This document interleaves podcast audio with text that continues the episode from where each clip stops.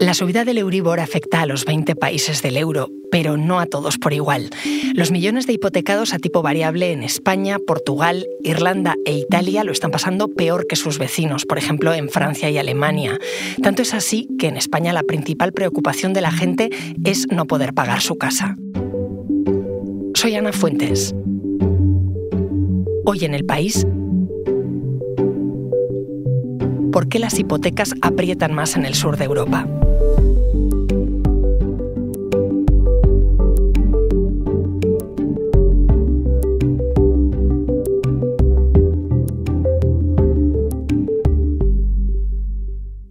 Entender todo esto he llamado a mi compañera de cinco días, Miriam Calavia. ¿Qué tal? Hola, muy bien. Quiero que me cuentes qué está pasando con las hipotecas y sobre todo en el sur de Europa. Pues mira, en pocas palabras te puedo decir que lo que está pasando básicamente es que nunca antes el Euribor había subido tanto ni tan rápido. Eh, ahora mismo, hace justo un año, en abril del año pasado, el Euribor empezó a cotizar en positivo después de más de seis años eh, moviéndose en niveles negativos. Durante ese tiempo, los hipotecados a tipo variable no pagaban intereses, solo pagaban el capital eh, de su préstamo hipotecario. ¿Qué pasa? Que en estos últimos 12 meses, el Euribor ha pasado de rondar el 0% a rozar el 4%. Es una subida espectacular, sin precedentes y la razón principal es la fuerte subida de los tipos de interés por parte del Banco Central Europeo que está intentando doblegar esta elevada inflación que estamos sufriendo ahora mismo. Entonces, en España, el Euribor está provocando un fuerte incremento de, de la factura hipotecaria, de más del 50% de lo que pagan los hipotecados en sus cuotas mensuales a tipo variable. Esto se traduce en que 6 de cada 10 españoles tienen problemas reales ahora mismo para afrontar el pago de sus hipotecas, según una reciente encuesta de 40DB que acaba de publicar el país. Eh, y el Banco Central Europeo eh, hace unos meses advirtió eh, de que los países que más sufren esta espectacular subida del Euribor son los españoles, los portugueses, los italianos, los griegos. Pero si todos los países del euro tienen la misma moneda, ¿por qué está afectando más a, España, a Portugal, a Italia y a Grecia? Ahora mismo hay 20 países que forman parte de la zona euro, pero cada uno tiene circunstancias mm, bastante distintas en lo social, en lo cultural, pero sobre todo en lo económico, que son un poquito más similares en el caso de España, Portugal, Italia y Grecia, estos países que hemos comentado, que se les llaman los países periféricos de Europa. Pero ¿por qué, Miriam? ¿Hay un hilo conductor eh, que hace que Portugal, Irlanda, Italia y España lo pasen peor? Pues mira, resumiéndote bastante, eh, la mayoría de las hipotecas en estos países del centro norte de Europa son a tipo fijo, pero en estos países de los que hablamos del sur de Europa, la mayoría son a interés variable.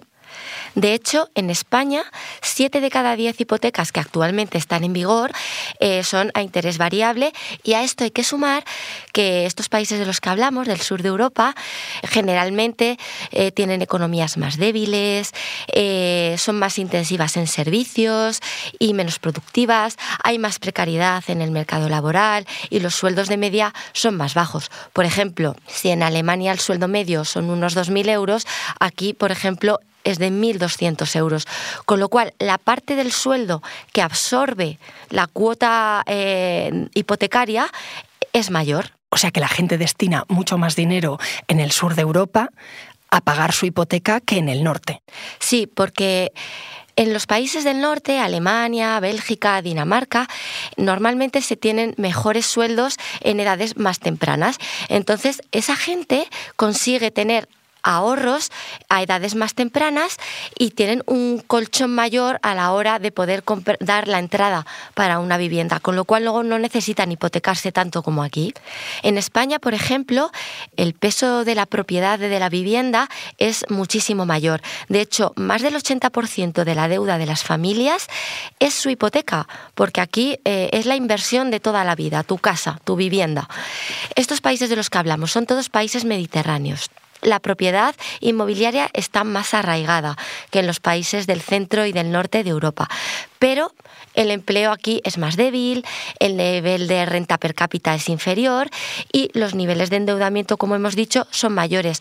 Además, en los peores momentos de la crisis de 2008 y de la crisis de deuda de 2012, las primas de riesgo de estos países se dispararon. ¿Qué es una prima de riesgo? La prima de riesgo es el coste adicional que debe asumir ese país para conseguir la financiación que necesita. Entonces, a raíz de ahí, a alguien se le ocurrió que a estos países se les podía denominar con el acrónimo de PICS. Espera, explícame eso de, de PICS. ¿Qué quiere decir ese término? Pues mira, realmente es un término peyorativo. Es, eh, es un acrónimo que en inglés significa Portugal, Italia, Grecia y España. Y realmente PICS significa cerdos se empezó a usar este término a finales de los años 70 para resaltar los problemas económicos que acarreaban estos cuatro países. Cuando formaron parte de la Unión Europea se les pone un poco en cuestión precisamente por estos problemas. Y luego, con la gran crisis de 2008, se les empieza a cortar el acceso al crédito. Y ese estigma se fue agudizando y con el paso de los años este término pues se ha quedado ya entre nosotros eh, porque eh, parece que solo aportamos poco crecimiento, mucho paro, mucha deuda pública. Pero vamos, hay que dejar claro que son eh, estereotipos con muchas connotaciones negativas y que, bueno, lo usan algunos economistas con muchos prejuicios hacia los países del sur de Europa. ¿Y hay algo de cierto mm, en ese cliché, en ese estereotipo? Mira, realmente yo creo que el cliché eh, no se sostiene, porque hay datos que demuestran que verdaderamente son economías saneadas. ¿Esto qué quiere decir? Pues que hacen sus deberes con Europa, al menos igual que el resto de los países. Y de hecho España es una de las economías que más ha crecido eh, después del COVID, por ejemplo. Pero es verdad que son países que normalmente tienen más deuda y además eh, tradicionalmente son países donde los bancos ofrecen más hipotecas a tipo variable porque la tradición financiera es así. Históricamente es así. Y con la subida de tipos tan fuerte y tan rápida que se ha producido, porque hay que doblegar una inflación que es galopante, pues eh, el impago eh, se convierte en un riesgo, en un problema real. ¿Y eso que dices de la tradición financiera cómo es? ¿Tenemos una cultura financiera distinta en el sur y en el norte de Europa? Yo creo que hay unas cuantas diferencias. Por ejemplo, en los países del norte, como en Alemania, en Dinamarca o en Bélgica, el porcentaje de vivienda de alquiler es más alto. Son países más conservadores que buscan más la seguridad. Entonces, ni los bancos ni los propios clientes han apostado nunca por los intereses variables. Digamos que allí la cultura es más de tipos fijos y, y que no se dedica tanta, tanto porcentaje del sueldo a la hipoteca. Por otro lado, en España y en el resto de los países del sur hay más tradición, más intensidad de crédito a tipo variable. Aquí la banca tradicionalmente es eh, los créditos que comercializan, porque quieren eh, asegurarse un margen. Aquí se puede decir que la cultura financiera la fijan mucho las entidades bancarias.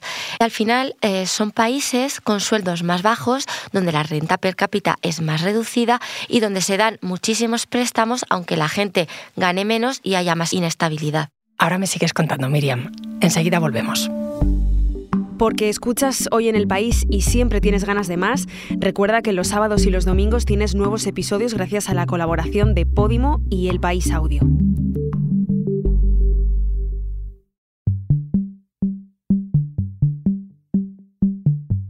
Me estabas contando, Miriam, eh, todo lo que está afectando la subida del Euribor a los hipotecados a tipo variable, pero sobre todo en el sur de Europa.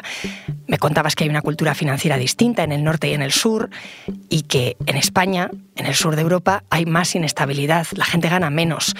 ¿Qué consecuencias tiene todo eso? Pues la consecuencia es que empiezan a verse ya verdaderas dificultades en algunas familias, sobre todo en las más vulnerables, digamos que son las personas que, no llegan al salario mínimo interprofesional, que tienen menos recursos, aunque también muchas familias que no se pueden englobar en esa bolsa de vulnerables también se están viendo con problemas para llegar a fin de mes por culpa de la hipoteca. Eh, de hecho, el Banco Central Europeo reconoce que la morosidad hipotecaria podría aumentar y convertirse en un problema en estos países de los que hablamos, en los que hay una mayor proporción de préstamos a la población con ingresos más bajos. Además, en España, últimamente los bancos han endurecido la concesión de hipotecas a tipo fijo. ¿Qué significa esto? Significa que si hace tan solo un año te podías encontrar precios fijos del 1% TAE, 2% TAE, ahora eso ya no existe. Ahora los mejores precios no bajan ninguno del 3% TAE y te encuentras hipotecas fijas del 3, 4 e incluso del 5% TAE. ¿Por qué? Pues porque los bancos lo que quieren es redireccionar la contratación de hipotecas de fijo a variable, porque ahora mismo con la subida del Euribor ganan mucho más dinero con las hipotecas variables. Cuando los tipos eh, de interés empezaron a bajar y el Euribor entró en negativo en el año 2016, los bancos dijeron, pues con el Euribor en negativo mm, no ganamos dinero. ¿Qué hicieron? Cambiaron su estrategia. Ajá, te sigo. ¿Y, cómo lo hicieron? Desempolvaron las hipotecas fijas, que las tenían ahí en el fondo de su escaparate, no las solían ofrecer a los clientes y las pusieron a, precios atractivos, porque las hipotecas fijas siempre han estado eh, con precios del 5-6% y de repente eh, los bancos empezaron a ofrecer hipotecas fijas al 2% TAE, al 1% TAE e incluso menos. Conozco a gente que ha encontrado hipotecas por debajo eh, del 1% a tipo fijo. Cuando el Euribor ha empezado a subir, porque el Banco Central Europeo ha subido los tipos de interés, pues han vuelto a cambiar la estrategia otra vez. Quieren beneficiarse de esa subida del Euribor y quieren que la gente vuelva a contratar hipotecas a tipo variable. Vale, entonces me queda claro que los bancos cambian su estrategia porque quieren sacar más margen y acomodan eh, su política de hipotecas, ¿no? Pero ¿qué hay de las familias? ¿Es fácil? ¿Tienen margen para cambiarse, por ejemplo, ahora de una variable a una fija? Es posible, te puedes eh, subrogar la hipoteca, que quiere decir cambiar la hipoteca eh, en el mismo banco, que, negociar con el banco y que te cambie en el tipo de interés, o cambiarte a otro banco. Eso ahora se está estilando mucho.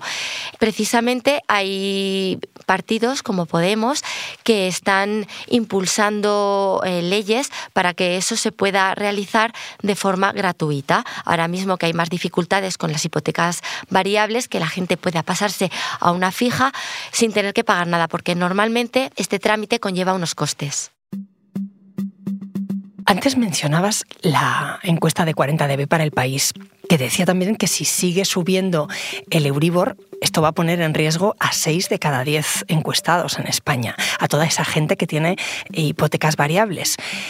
¿Este panorama se replica en otros países en el sur de Europa? Pues yo creo que, sí, posiblemente, porque eh, son países con circunstancias económicas muy parecidas. Entonces, a medida que crezcan las dificultades financieras de las familias, porque tengan problemas para pagar su hipoteca, sobre todo si además se deteriora el empleo, te quedas en paro eh, o, no, llegas a fin de mes, simplemente eh, porque has pasado de pagar 200 euros al mes a 500 en la cuota hipotecaria, a ver qué economía o qué bolsillo aguanta eso así de golpe, pues eh, pagar el préstamo se hace cada vez más difícil. ¿Qué consecuencias tiene que aumente la morosidad? Mm, hay que recordar que ahora mismo la morosidad en España está en mínimos, pero sí que hay previsiones desde el sector bancario de que vaya a aumentar progresivamente por esto que comentamos de las dificultades que hay ahora mismo para pagar las hipotecas. ¿Qué puede pasar si no se paga la hipoteca? Verdaderamente es lo último que se deja, que se intenta dejar de pagar. ¿Qué pasa si realmente no puedes pagar la hipoteca? Bueno, los bancos normalmente eh, están dispuestos a negociar, a hablar, a reestructurar las deudas. Y además, en los últimos meses se han incorporado un paquete de medidas entre el Gobierno y los bancos, el Código de Buenas Prácticas, para, para poder ayudar a estos hipotecados que están en apuros, para no llegar a ese extremo en el que no se pueda pagar la hipoteca. Pero ¿qué pasa si se llega a ese extremo? ¿Puede ocurrir que a una persona le echen de su piso por no pagar? Pues sí, puede ocurrir. Cuando se deja de pagar la hipoteca, lo que hace el banco es promover una ejecución y se queda con la casa. Lo que pasa es que pierdes la casa, pero no pierdes la deuda. O sea, la deuda hipotecaria hay que seguir pagándola. ¿Vale? El banco cuando se queda con tu casa lo que hace es intentar venderla y si la vende a un precio que digamos cubra esa deuda, pues fenomenal, pero si no, la persona sigue teniendo esa deuda y bueno, te quedas sin la casa y te quedas con la deuda. Eso sí, todavía es un problema mayor. Con todo esto que me has contado, Miriam, cuando la situación económica se complica, al final acabamos sufriéndolo más en el sur de Europa. Pues te diría que sí, que siempre, porque al final somos economías que dependemos mucho del exterior y hay mucho empleo de servicios, sobre todo del turismo, pero además servicios de poco valor añadido, quiero decir, de ponme muchas cervezas en un bar. Y somos economías que estamos más endeudadas y estas economías tienen muchas fortalezas, pero también muchas debilidades y son al final más sensibles a los ciclos económicos. Miriam, gracias. Gracias a ti.